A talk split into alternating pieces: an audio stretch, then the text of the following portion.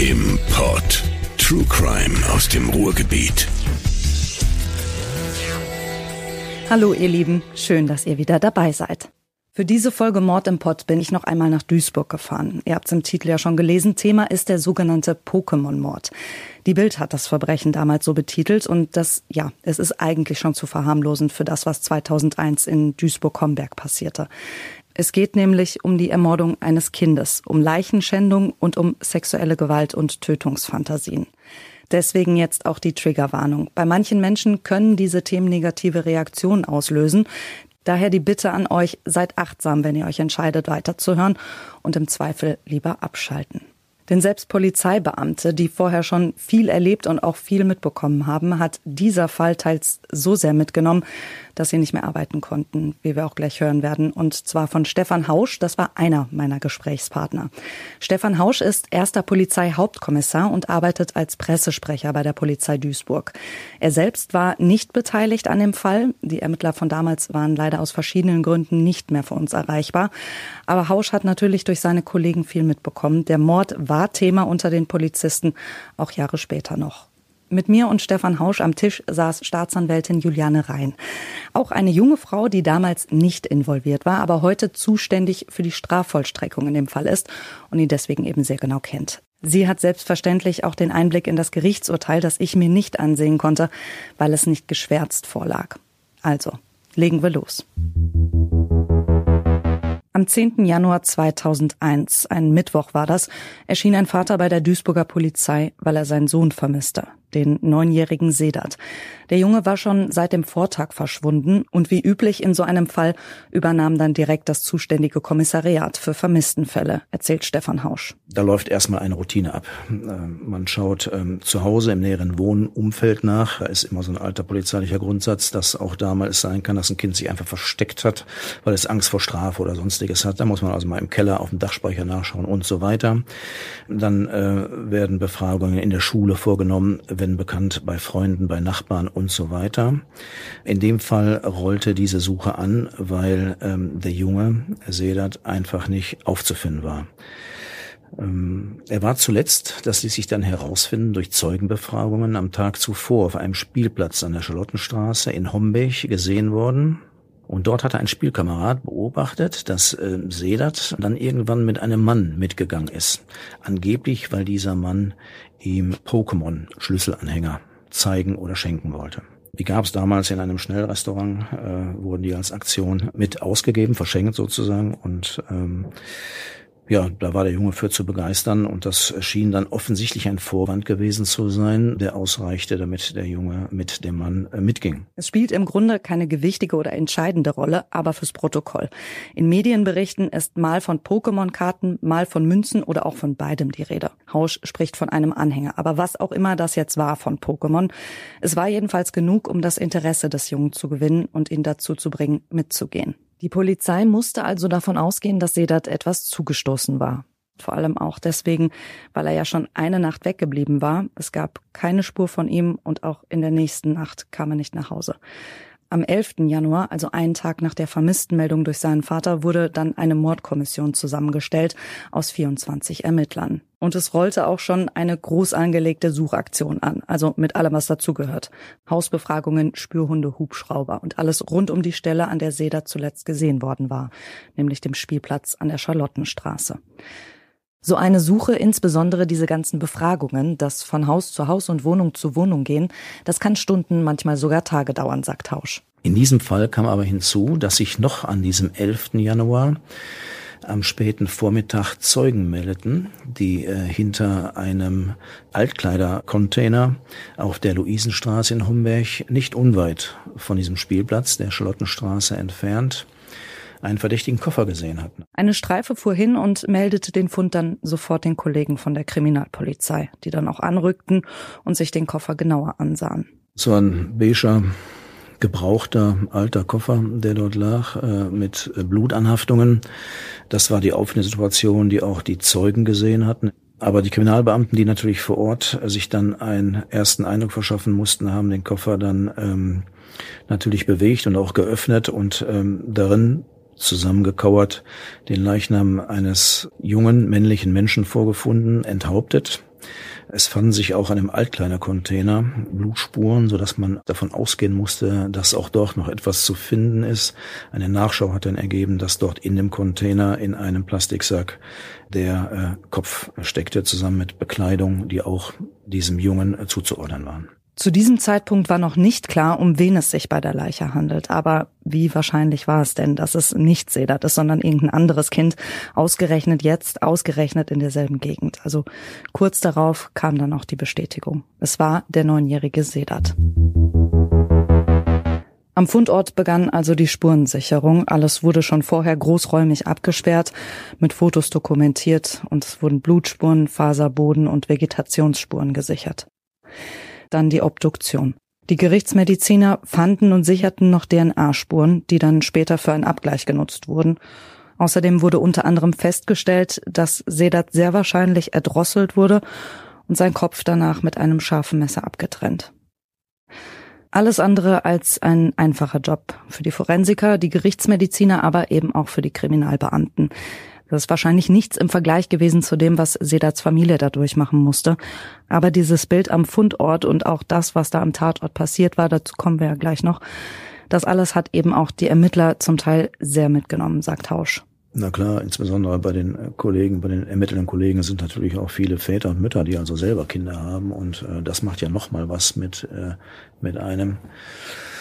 Das ist eben das Problem, dass man dann diese professionelle Distanz, die uns eigentlich immer so ein bisschen als Ermittler davor schützt, äh, zu sehr emotional in so einen Fall hineingezogen zu werden. Ähm, die geht dann natürlich so ein bisschen verloren, wenn man, wenn man da Berührungspunkte hat und denkt, mein Gott, der Junge ist so alt wie mein Junge, den ich jeden Morgen zur Schule bringe. Dann laufen da Filme im Kopf ab, ähm, die einen natürlich auch ähm, verändern. Äh, manch einer kann nachts nicht mehr schlafen. Ich weiß, dass einige Kollegen, die Tatortbeamten, die auch dann die Wohnung damals inspiziert haben, eine Zeit lang Probleme hatten, ähm, ihr eigenes Badezimmer zu betreten, weil man einfach diese Verbindung Badezimmer und ähm, dann diese Tathandlung im Kopf zu haben und diese Bilder, die man gesehen hat, äh, weil man die einfach nicht äh, beiseite schieben kann. Und da kommen Assoziationen, unweigerlich, ob man will oder nicht, und ähm, eine Zeit lang machen die was mit einem. Richtigerweise haben sie professionelle psychologische Hilfe in Anspruch genommen und sich auch untereinander ausgetauscht, um das Ganze aufzuarbeiten. Das ist ganz wichtig, dass Kollegen natürlich auch untereinander sprechen, weil ähm, da muss man wirklich sagen, nur Kollegen, die so etwas dann auch schon mal erlebt haben, können das wirklich nachvollziehen, was das mit einem macht, wenn man das irgendeinem vollkommen Unbeteiligten erzählt. Zumal man ist ja auch äh, zum Geheimnis verpflichtet, man darf das gar nicht jedem erzählen. Dann können, ähm, ich sag mal, Zivilpersonen das oftmals gar nicht so nachempfinden, wenn man nie selber äh, etwas Ähnliches mal gesehen oder erlebt hat. Und von daher ist es wichtig, dass Polizisten untereinander sprechen. Manchmal geht's da sehr rustikal zu. Ich sag mal, bei diesen Alltagsdelikten äh, die bewältigt man dadurch, dass man sich mit einer gewissen, ja, ich sag mal, ähm, sogenannten professionellen Distanz den Dingen nähert ähm, und dann manchmal vielleicht auch schon eine etwas laxe Art und Weise hat, mit den Dingen umzugehen. Auch das ist eine Form des Selbstschutzes, die Dinge nicht so sehr nah an sich heranzulassen. Das kann man in unterschiedlicher Art und Weise tun, indem man es gar nicht drüber redet, äh, es verschweigt, es verdrängt mm, oder eben, ja, ich sag mal, eine humorvolle Art und Weise findet, damit umzugehen, damit es leichter wird. Den Punkt, den Hausch hier macht, den finde ich wichtig, weil er eben etwas erklärt, was wir hier bei Mord im Pott auch schon hatten. Wir hatten Kriminalbeamte im Gespräch, deren Verhalten, deren Art und Weise über einen Fall zu sprechen, in dem sie ermittelt haben, dem einen oder anderen von euch negativ aufgestoßen ist. Und ja, es wirkt auf uns dann oft befremdlich oder auch unsensibel. Aber in den allermeisten Fällen ist das eben überhaupt nicht so gemeint. Das haben mir auch schon andere Polizisten bestätigt. Auch sie kommen eben irgendwann mal an ihre Belastungsgrenzen und an die Grenze des Erträglichen. Aber kommen wir zurück zum Fall. Spurensicherung, Obduktion und die Suche, die lief auf Hochtouren. Aber an Tag drei immer noch keine Spur von Sedat. Die Polizei ging mittlerweile mit Fahndungsplakaten an die Öffentlichkeit. Darauf war zu sehen einmal Sedats Foto und eins von dem Koffer, in dem Sedat gefunden worden war die Frage, wer hat diesen Jungen zuletzt gesehen oder eben kennt vielleicht jemand diesen beigen Koffer. Und der entscheidende Hinweis kam tatsächlich. Der Vater des Beschuldigten hat sich bei uns gemeldet und hat tatsächlich den Koffer wiedererkannt, mit dem sein Sohn ein halbes Jahr zuvor aus der elterlichen Wohnung ausgezogen ist. So äh, konnte man dann den Faden aufrollen. Gleichzeitig war dieser Verdächtige, es handelte sich um einen 23-Jährigen, der auch in Tatortnähe äh, wohnte, eine Wohnung hatte, auch im Rahmen einer Hausbefragung schon angetroffen worden. Dem wurde seinerzeit ein Bild gezeigt von dem Jungen, ob er ihn kennen würde. Und ich kann mich noch daran erinnern, wie die Kollegin, äh, die damals diese Hausbefragung durchführte, in einer Besprechung sagte, dass ihr dieser junge Mann sehr merkwürdig vorgekommen sei. Er hatte Reaktion gezeigt, so dass man da quasi schon zwei Pfeile hatten, die auf den gleichen Verdächtigen zeigten. Und ähm, da wurden die Ermittlungen natürlich intensiviert. Es wurden Hausbewohner konkret zu diesem jungen Mann befragt. Und ähm, auch da kamen Besonderheiten zutage, die uns ahnen ließen, dass wir da möglicherweise dem Richtigen auf den Fersen sind. Am 12. Januar 2001, drei Tage nach der Tat, war ein Verdächtiger gefunden. Die Polizei startete damit, Menschen aus dem Umfeld des Beschuldigten zu befragen, um weitere Hinweise zu bekommen, die den Verdacht stützten. Und sie nahm den 23-jährigen Oliver S. noch am selben Tag fest. Für ihn war es aber keine große Überraschung mehr. Er war vorgewarnt. Sein Vater hatte bereits mit ihm telefoniert und ihm erzählt, dass er den Koffer wiedererkannt hat auf dem Fahndungsplakat. Daraufhin hat er seinem Vater zunächst mal eine Lügengeschichte erzählt, nämlich, dass er den Koffer zum Sperrmüll rausgegeben hatte und auch nicht wisse, was dann mit dem Koffer passiert sei. Und ähm, das war aber so der Punkt, wo er dann schon, bevor die Polizei an seine Tür schellte, wusste, dass das offensichtlich äh, mit dem Koffer mittlerweile eine Sache ist, die auf ihn weist. Bei diesem Gespräch bemerkte der Vater, das sagte er später bei der Polizei aus, dass sein Sohn ihn wohl anlügt und geriet dann auch selbst in Panik. Sein Sohn könnte es gewesen sein. Während die Spurensicherung die Wohnung des 23-Jährigen untersuchte, die sich auch als Tatort rausstellte, legte Oliver S. bei der Polizei ein Geständnis ab. DNA-Spuren belasteten ihn ohnehin schwer. Was die Beamten, die ihn befragten, neben der Tatsache, was er erzählte, auch noch schockte, war die Art und Weise, wie der 23-Jährige darüber sprach, nämlich ungewöhnlich kalt, reuelos, gleichgültig und völlig distanziert. Er habe Sedat aus purer Lust getötet. Er habe seit seinem 15. Lebensjahr schon einmal sehen wollen, wie ein Kind stirbt. Und er glaubte, dass er durch das Töten eines Kindes sexuell stimuliert werden könnte da hat er kein Hehl draus gemacht, dass das sein eigentlicher Antrieb war, die Tat ähm, zu begehen und so auszuüben, wie er sie ausgeübt hat. Der Junge, hm, den hatte er vom Ansehen wohl zuvor äh, schon mal in Homberg gesehen, ohne ihn jetzt aber näher zu kennen. Und an dem Tag hat er ihn wohl alleine angesprochen und unter dem Vorwand, dass er ihm Pokémon-Schlüsselanhänger schenken könnte, in seine Wohnung gelockt. Das bestätigte auch die Zeugenaussagen, die gesehen haben wollten, wie Sedat mit einem Mann mitging. Ihr habt's gerade gehört, Stefan Hausch hat betont, dass Oliver S. Sedat alleine in die Wohnung lockte. Er war aber wohl nicht die ganze Zeit alleine. Oliver S. brachte dann irgendwann bei seiner Befragung auch seine damals 18-jährige Freundin Jessica V. ins Spiel. Zu ihrer Aussage komme ich gleich noch.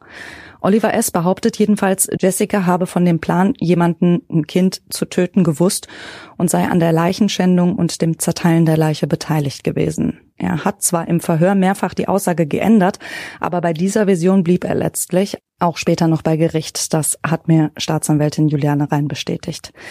Er habe die Tat geplant, den Jungen bewusst ausgesucht, zu sich gelockt und erwürgt, dann seine Freundin informiert und mit dem Rest auf sie gewartet. Dann soll er auch kurz rausgegangen sein und ein alltägliches Geschäft erledigt haben, wie zum Plus gegangen zu sein und hat da eine Packung Nudeln und eine Packung Zigaretten gekauft. Und als er dann wieder nach Hause gekommen ist, ist dann auch seine Freundin eingetroffen und dann ähm, hatten die beiden neben der Leiche Geschlechtsverkehr und haben danach im Badezimmer zusammen den Kopf abgetrennt.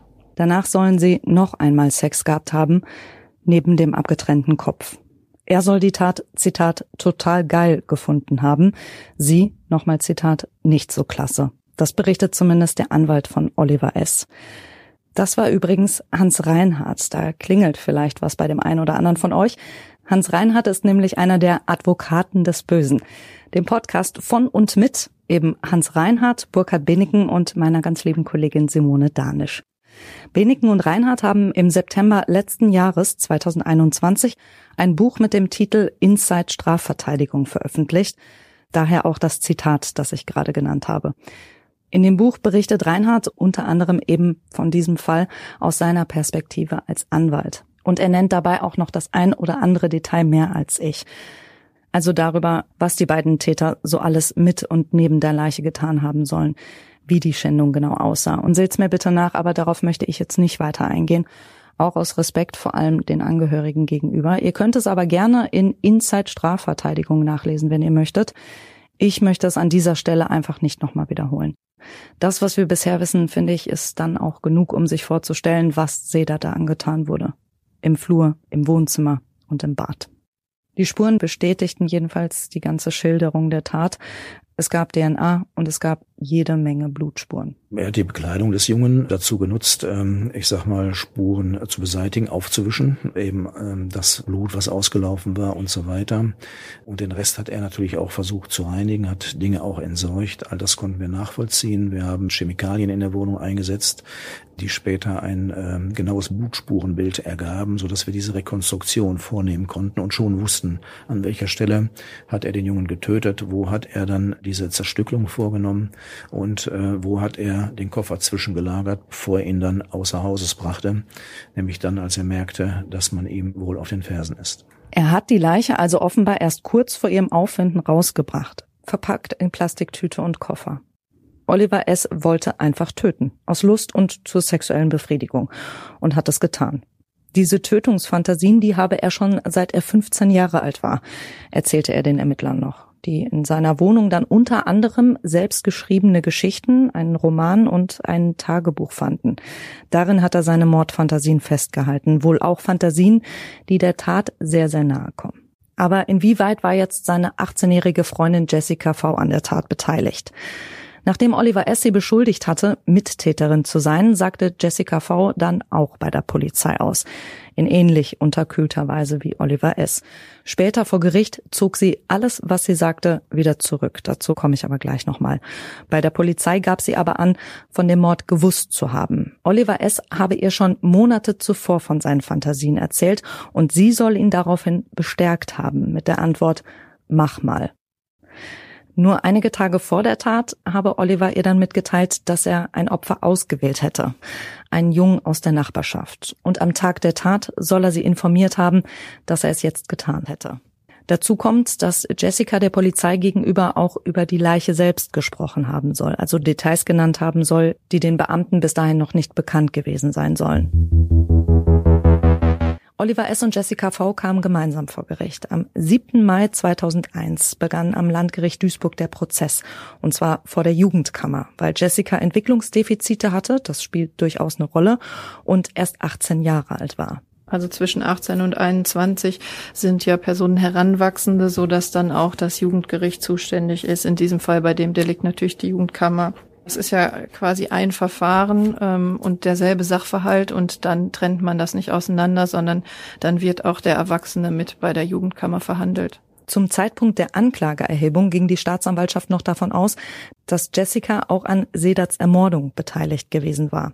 Daher lautet in der Anklage noch der Vorwurf gemeinschaftlicher Mord. Beide seien gefährlich und müssten in der Psychiatrie untergebracht werden. Noch war Jessicas Rolle bei der Tat aber nicht ganz geklärt. Das hat also auch das Gericht noch beschäftigt. Oliver S. hatte ja ein Geständnis abgelegt und ändert seine Aussage auch nicht mehr.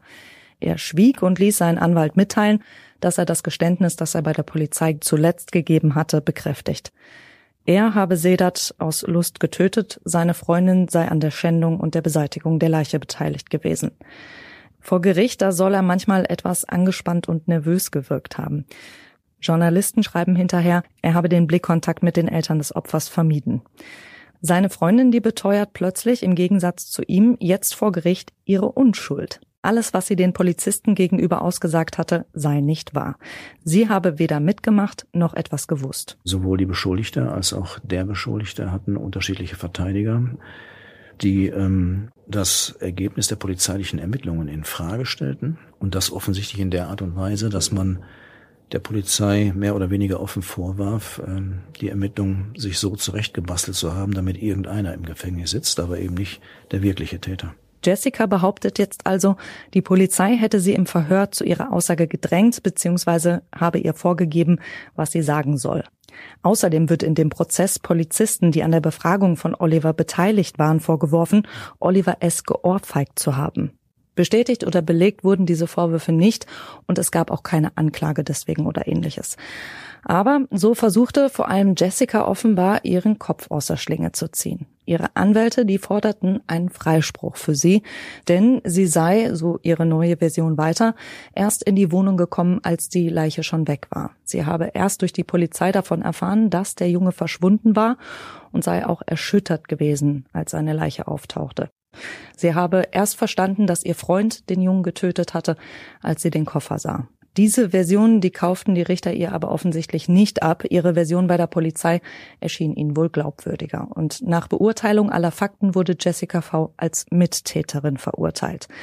Die direkte Beteiligung an Sedats Mord, dem Erdrosseln, konnte ihr nicht nachgewiesen werden. Im Rahmen der Hauptverhandlung konnte geklärt werden, dass aufgrund der zeitlichen Abläufe, die die beiden zuerst geschildert hatten, und es gab noch andere Zeugenaussagen, zum Beispiel von der Mutter der Angeklagten, wann sie zu Hause losgegangen sei und mit dem Bus bei ihm angekommen sei. Und man konnte halt auch feststellen, wann ungefähr der Tod eingetreten war von dem Kind, so dass sich im Nachhinein rausstellen konnte, dass sie eigentlich zu dem Zeitpunkt, als das Kind tatsächlich getötet wurde, nicht in der Wohnung des Angeklagten gewesen sein konnte, so dass dann nach der Hauptverhandlung feststand, dass er alleine den Jungen getötet hat. Das Gericht sah es aber als erwiesen an, dass sie von den Tötungsfantasien ihres Freundes wusste, ihn darin bestärkte und bei der Schändung und Beseitigung der Leiche geholfen hatte. Wer waren diese beiden, die diesen grausamen Mord so kalt und so reuelos begangen haben? Ich möchte gern ein paar Sätze darüber verlieren, bevor wir gleich zum Urteil kommen. Es ist oft zu lesen, sie seien ein sonderbares Paar gewesen. Oliver S. hatte, soweit ich das in Erfahrung bringen konnte, bis zur Tat keine Vorstrafen, war gelernter Erzieher, zuletzt aber offenbar als Hilfskoch beschäftigt. Als Kind soll er unter Sprach- und Bewegungsstörungen gelitten haben, als Folge von Sauerstoffmangel bei der Geburt, berichtet zum Beispiel der Fokus. Außerdem hat Oliver S. eine Wirbelsäulenverkrümmung und dadurch einen sichtbaren Buckel. Seine Mitschüler hätten ihn deswegen oft gehänselt. Offenbar war aber auch Oliver nicht immer freundlich. Sein Anwalt berichtet, er habe früher die Freunde seiner Geschwister drangsaliert. Und Olivers Eltern sollen Auffälligkeiten in seinem Verhalten auch früher schon wahrgenommen haben. Im Nachhinein betrachtet ähm, findet man so Dinge dann immer nachvollziehbar oder, oder verständlich. Aber es waren jetzt keine eindeutigen Indizien, die jetzt vermuten ließen, dass das mal schlimm enden wird. In dem Fokusartikel, den ich gerade erwähnt habe, ist die Rede davon, dass Oliver S. damals schon von einem Psychologen untersucht worden sei, der sein Verhalten aber angeblich als pubertär abgetan hätte. Die psychiatrischen Gerichtsgutachter stellten bei Oliver S. dagegen eine schizoide Persönlichkeitsstörung fest. Die auch ein bisschen erklärt, warum er dieses distanzierte Verhalten zu dieser Tat an den Tag legt, weil das quasi Teil seiner Störung ist. Das lässt sich auch überall so nachlesen. Die schizoide Persönlichkeitsstörung ist eine Kontaktstörung. Menschen mit dieser Störung, die ziehen sich für gewöhnlich von tiefer gehenden Beziehungen zurück. Also sie legen im Grunde gar keinen Wert auf solche zwischenmenschlichen Beziehungen. Sie sind kaum fähig, Gefühle zu zeigen, leben häufig zurückgezogen und wirken auf andere Menschen wohl häufig sonderbar, merkwürdig, distanziert und kalt. Oliver S. war jetzt aber eine Beziehung eingegangen was möglicherweise ein Auslöser für die Tat gewesen sein könnte. Wenn man sich mal reinliest, was die Sachverständigen da ausgeführt haben, ist das insofern schon nachvollziehbar, als das wohl der Hintergrund ein bisschen war, dass diese enge Beziehung jetzt zwischen den beiden, also zwischen äh, den beiden Angeklagten, dazu geführt hat, dass sich quasi der Konflikt in ihm entladen hat, weil er eigentlich diese schizoiden und narzisstischen Züge hatte und Leute auf Distanz halten musste, aber jetzt ein sehr enges Verhältnis zu der Freundin hatte und die äh, häufig Körperlichkeiten ausgetauscht haben, so dass das für ihn so eine Situation war, die er nicht aushalten konnte und das quasi für ihn die einzige Lösung war, seine innere Aggression zu entladen und dann einen Menschen getötet hat. Kennengelernt hat er Jessica circa zehn Monate vor der Tat. Mit ihr zusammen soll er sich die meiste Zeit in seine Wohnung zurückgezogen haben. Und laut seines Anwalts Hans Reinhardt bestand ihre Freizeitbeschäftigung zumeist aus Sex, Pornos und Horrorfilmen. Zu Jessica. Sie soll von ihren Eltern nach ihrer Geburt zur Adoption freigegeben worden sein. Ihre Mutter soll drogenabhängig gewesen sein und ihr Vater gerade 18 im Gefängnis. Zu ihren Adoptiveltern scheint sie aber eine recht gute Beziehung gehabt zu haben. Sie hatte aber offenbar Entwicklungsdefizite. Gutachter stellten im Prozess fest, dass sie keine Selbstachtung hatte und nicht fähig war, emotional auf ihre Umwelt zu reagieren. Juliane Rhein spricht außerdem von Bindungsproblemen. Und es wurde auch festgestellt, dass sie wahrscheinlich so eine Art Helfersyndrom hatte und unter Verlustängsten gelitten hat, weshalb sie sich auch nicht vom Angeklagten ähm, distanziert hat. Er hatte ja ihr im Vorfeld schon erzählt, dass er jetzt diese Fantasien hatte, dass er ein Kind töten möchte. Und das hat ja nicht dazu geführt, wie man das ja wahrscheinlich normalerweise annehmen würde, dass man sich von so einer Person distanziert oder die Beziehung beendet. Und das soll wohl darin begründet sein, dass sie aus ihrer ihrer Kindheit kommt, diese Angst hatte, jemanden zu verlieren und dann sich lieber dem angepasst hat. Aber die Ausprägungen sollen jedenfalls nicht so stark gewesen sein, dass man da von einer psychischen Störung ausgegangen ist. Im Juni 2001 fällt das Urteil nach 13 Verhandlungstagen. Dieser Mord und der Prozess, in dem ja jedes Detail der Tat noch einmal durchexerziert wurde, das hat Menschen weit über Duisburg hinaus einfach nur geschockt. Es gab natürlich ein riesen Medieninteresse. Und wer von euch mal die Reaktion von Menschen auf Straftaten beobachtet hat, vor allem auf solche grausamen Morde und vielleicht auch noch begangen an einem Kind, der kann sich wahrscheinlich schon vorstellen, was dieser Mord so alles an Emotionen ausgelöst hat. An Wut, an Fassungslosigkeit. Und all diese Emotionen, die haben sich offensichtlich auch bei Gericht entladen. Vor allem am Tag des Urteils, aber auch schon vorher. Sogar die Verteidiger der beiden sind im Gerichtssaal immer wieder angegriffen worden, verbal und auch körperlich. Sie mussten teils sogar von der Polizei aus dem Gebäude eskortiert werden. Und es gab auch während der Verhandlungen immer wieder Zwischenrufe, also sowas wie hängt ihn auf. Davon berichtet auch Olivers Strafverteidiger Hans Reinhardt, der eben selbst viel von dieser Wut der Menschen, vor allem der Angehörigen, abbekam. Dabei ging auch ihm als junger Familienvater, der er damals war, dieser Fall offensichtlich sehr nah. Er schreibt, Zitat, es war für mich, das gebe ich heute unumwunden zu, geradezu unerträglich, die Bilder von dem Mord monatelang mit mir herumtragen zu müssen. Und er meint Bilder wie dieses. Ich zitiere nochmal. Wie ein Stück Marmorkuchen. Dieser Satz von Oliver S., gefallen in einer der ersten Vernehmungen auf dem Polizeirevier, auf die Frage, wie es war, den Kopf des Jungen abzutrennen, hat sich bei mir vermutlich für immer ins Gedächtnis eingebrannt. Noch heute habe ich deswegen einen Kloß im Hals, wenn irgendwo Marmorkuchen aufgetischt wird. Reinhard macht schlicht seinen Job, wobei er natürlich emotional gesehen den Zorn der Menschen verstehen kann, sagt er.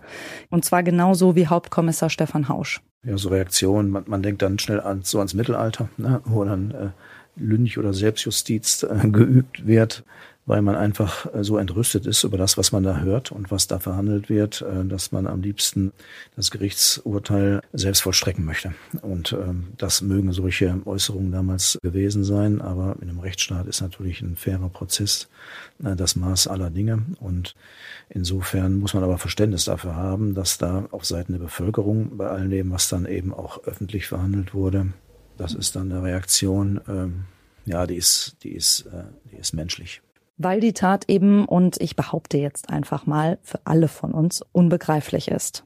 Selbst der Vorsitzende Richter der Jugendkammer, Fritz Edwig, sagte laut FAZ-Bericht bei der Urteilsverkündung, der Mord an Sedat sei ein besonders schlimmes Verbrechen mit einer völlig unbegreiflichen Motivation. Das Urteil, das entsprach dann auch etwa dem, was die Staatsanwaltschaft gefordert hatte. Oliver S. wurde aufgrund seiner psychischen Erkrankung schuldunfähig gesprochen und weil er offensichtlich als gefährlich galt, in eine geschlossene psychiatrische Klinik eingewiesen. Obendrauf bekam er 14 Jahre Haft. Denn, sagt Juliane Rhein, faktisch könnte es auch sein, dass er sein Leben lang im psychiatrischen Krankenhaus sitzt. Es kann natürlich auch sein, dass nach einem gewissen Zeitraum ähm, keine Gefährlichkeit mehr besteht. Und dann müsste natürlich äh, trotzdem die Haftstrafe angetreten werden.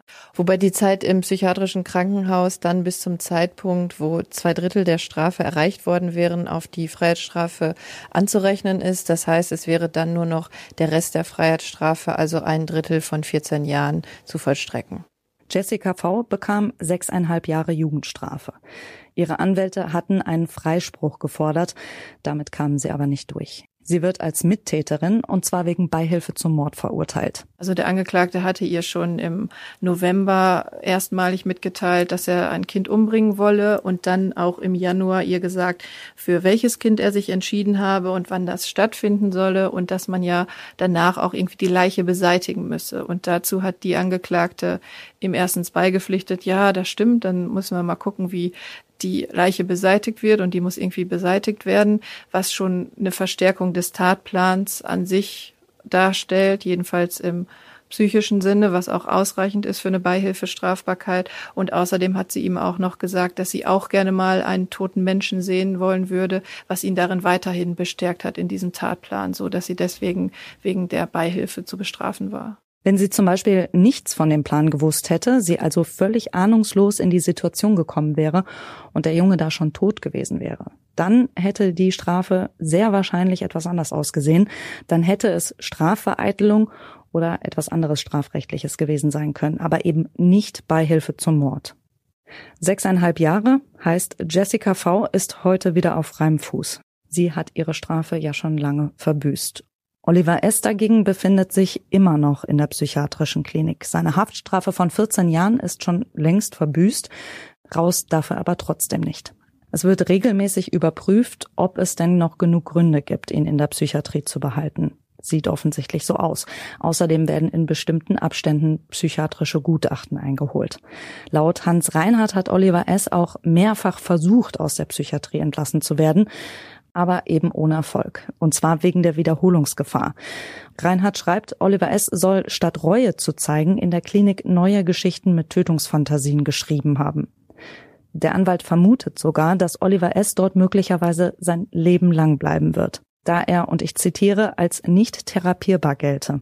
Die Unterbringung in der Psychiatrie sei das Beste für ihn. Das habe Oliver S. am Ende auch selbst eingesehen. Das war's auch schon wieder, unsere Oktoberfolge Mord im Pott. Ich danke euch allen fürs Zuhören und bis ganz bald. Lasst es euch gut gehen. Mord im Pott. True Crime aus dem Ruhrgebiet.